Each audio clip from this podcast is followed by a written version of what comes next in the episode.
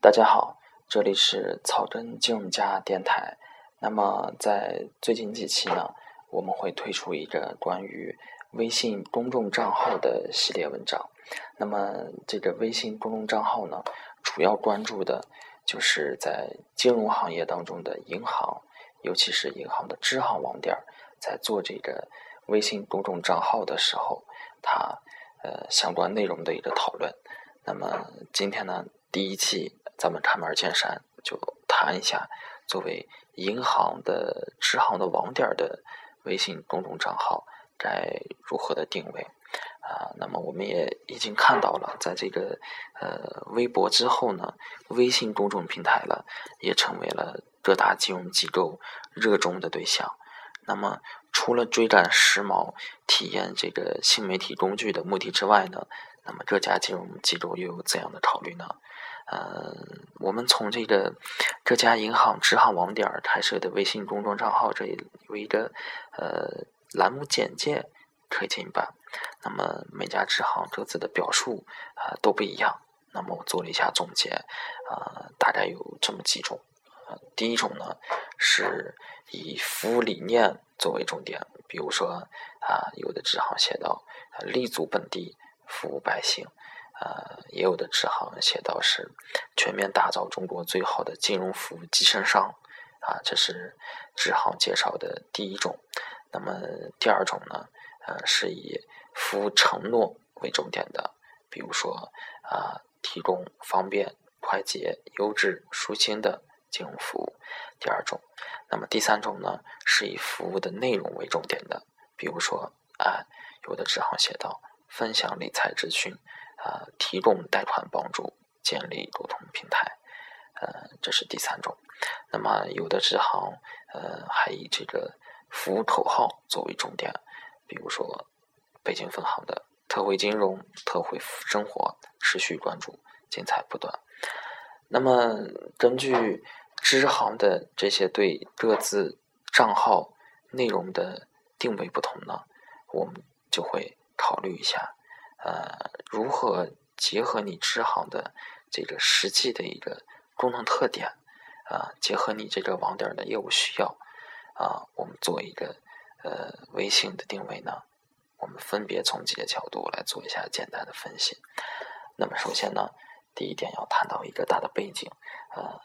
总分行是区别于支行的。同样的说，总行、分行、支行各自开设微信公众账号。哎，他们的目的是不一样的。首先是总行和分行，他们是并不做具体的销售工作的。呃，除了对内的管理职能外，总分行对外承担的更多的是形象宣传、产品推广工作。那么，总分行的微信公众平台啊，如果对他们来说呢，作为的是一种工具啊，而且从这个运营资格角度讲，而且从这个。运营的技术成本考虑，哎，如果把微信公众平台当成工具来看的话，那么只有总分行啊能够担当这个大任啊。比如说我们现在看到，呃，招商银行的微信账号啊，官方的总行的微信账号，可以实现这个它电子银行上的哎所有的功能。但是如果是招商银行的支行呢，他们可不可以以它以某个网点的名义去做这个？那不可能的。首先没有这个资格，第二没有这个呃技术能力。嗯，那么在支行来说呢，支行日常的工作是非常接地气的。那么我把它总结为就是两项：维护老客户，营销新客户。啊，那么以这个工作为基础啊，我们这也是我们支行的微信公众账号运营的思路。那么呢？啊，结合我刚才的简单的分析呢，我们就可以来讨论一下支行的这几个定位啊，结合这个微信公众账号本身它自有的特点。首先呢，这个公众账号呢，它本身是一个电子银行平台，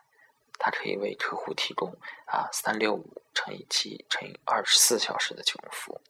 这个已经是在被各家银行实践了，因为微信。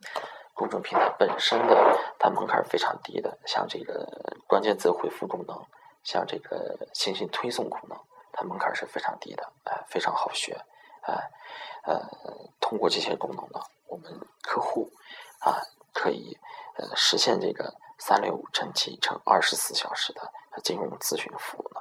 这是呃第一个平台功能。第二个呢，它是可以作为一个客户的管理平台啊，这是这也是它一个非常基础的功能。嗯，如上所说，哎，支行的工作就是维护老客户。营销新客户，那支行的客户经理呢？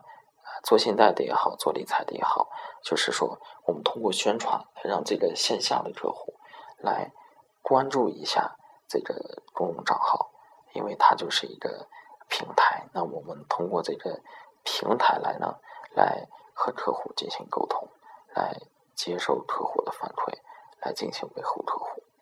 那么详细来说呢，那么支行。能提供的金融服务呢，也就是一般的说存取汇理财贷款，那么它只能够呢覆盖一定地理范围内客户。虽然说咱们这个电子平台呢突破了这个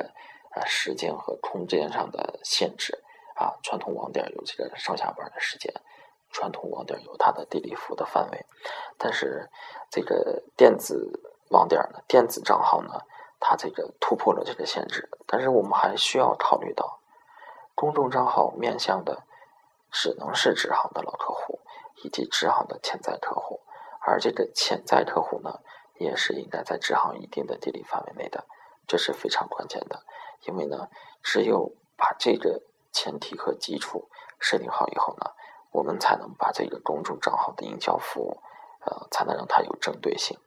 如果说你不考虑这个的话，仅仅是去考虑一个粉丝的数量，而不考虑粉丝的质量呢？不以这个支行的潜在客户作为营销对象的话，就会出现一种情况啊，说的呃为他人做嫁衣裳，或者说啊我们搞了那么多活动，哎，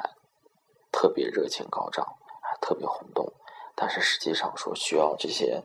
呃把这些热情、把这些轰动的效应转化成实际成果的时候。发现有问题，那么就是最后就是啊，时间也花了，精力也花了啊。我们反响很好啊，表面上反响很好，但是就是不到支行去消费，啊，空欢喜一场。嗯，所以呢，作为一个客户管理平台啊是可以的，但是要一定注意这个服务的范围的针对性，注意它的一个呃是针对一定地理范围的，不要铺的太广。那么第三个呢，它是可以作为一个营销平台，啊，它可以推送产品资讯，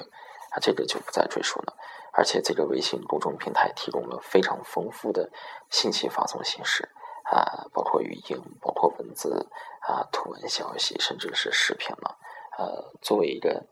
微信公众账号呢，区别于之前的这个短信也好，电话也好，甚至是。农户网站和微博，它的这个时效性、便捷性，还是它的多媒体性，啊，确实是让人耳目一新的。这个在之后的文章也会有更详细的讨论。那么，它是作为一个微信平台、